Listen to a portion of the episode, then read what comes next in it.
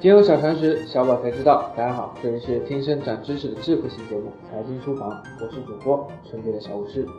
被誉为中国比特币首富的李笑来，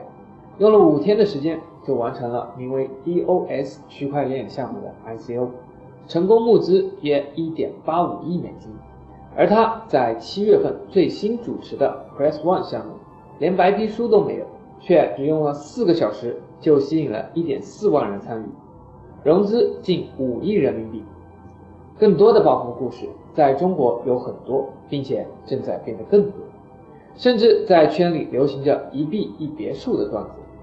疯狂到如此境地的 ICO 究竟是泡沫呢，还是带泡沫的啤酒呢？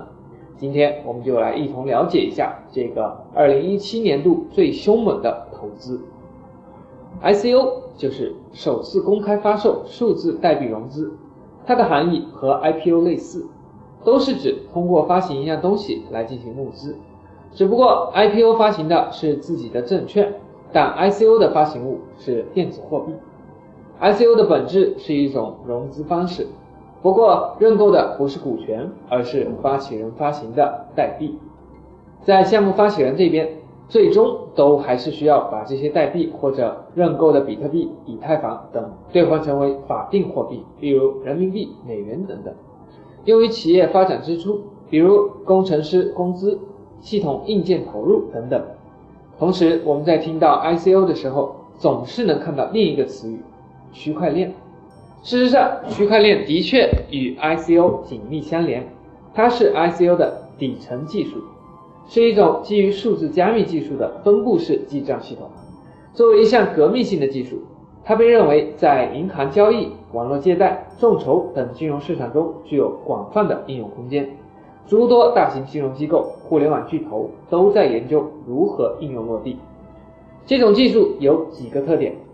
第一，链上的每一个块是一串使用密码学方法相关联产生的数据块。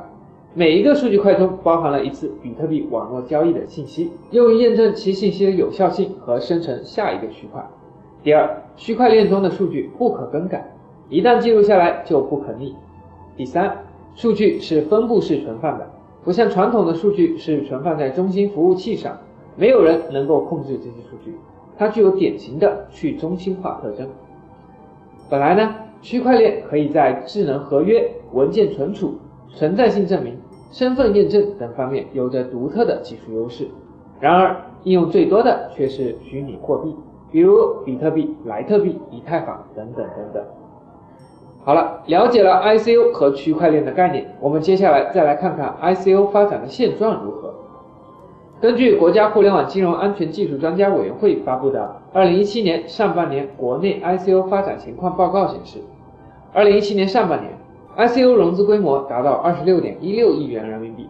累计参加人次达到十点五万，而国际相关报告则认为，中国可能有超过两百万人参与过 ICO。根据 Elementus.io 作者 Max Gelter 估计，迄今为止，全球募集的资金规模最高可能已经达到了六十四亿美元，仅在今年募集的资金规模就可能占到总规模的百分之九十。为什么 ICO 的发展能够呈现星火燎原之势呢？简单来说，就是在数字货币生态的包装下，ICO 缩短了投融资链条，又具有极其可观的收益率，当然会有很多人追逐。首先，从公司来看，与 IPO、VC 等传统融资方式相比，ICO 目前不需要经过监管机构的监管审查，缩短了投融资链条，为许多不具备上市资格。没有银行贷款资质或者缺少风投资源的企业提供了新的融资渠道，而且 ICO 的路径也更互联网化，参与门槛较低，流动性好，大大降低了融资成本。其二，对于投资者来说，虚拟货币以狂飙势头一路向上，广阔的增值空间和丰厚的回报率，自然吸引越来越多的投资者参与其中。尤其在当下这样一个执着于赚钱盈利的功利环境下，几十倍甚至百倍的收益率，让一夜暴富似乎不是梦想，刺激着众多 ICO 新晋投资者和投机者的纷纷入局。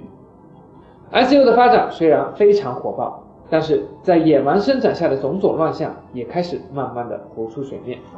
可以说，目前市面上至少有百分之八十的 ICO 项目都是在数字货币生态包装下的陷阱，要么缺乏项目的支撑，沦为传销的手段，要么存在极大的水分。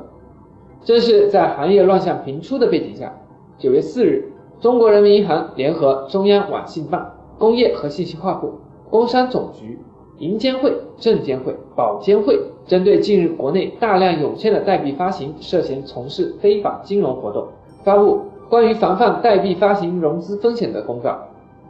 监管层采取了一刀切的模式，直接将代币发行融资定性为一种未经批准非法公开融资的行为，新币发行一律暂停，已经完成募资的项目也需要排查是否违规。监管层强硬的态度，在一定程度上遏制了 ICO 的野蛮生长。同时，我们投资人也应该认识到，聪明的投资应该时刻保持理智的心态。不应该被各种暴富神话迷惑，风口上飞翔的不止有机会，还有泡沫。在当今国家大力扶持实体经济、鼓励双创的背景下，我们要更多的考虑诸如消费升级、泛文娱产业等等在政策扶持下的风口行业。即日起，大家可在微信中搜索全拼“金融理财峰会”，加入财经书房后援会，微信实时掌握节目动态。好了，以上就是今天的内容，我们下期节目接着聊。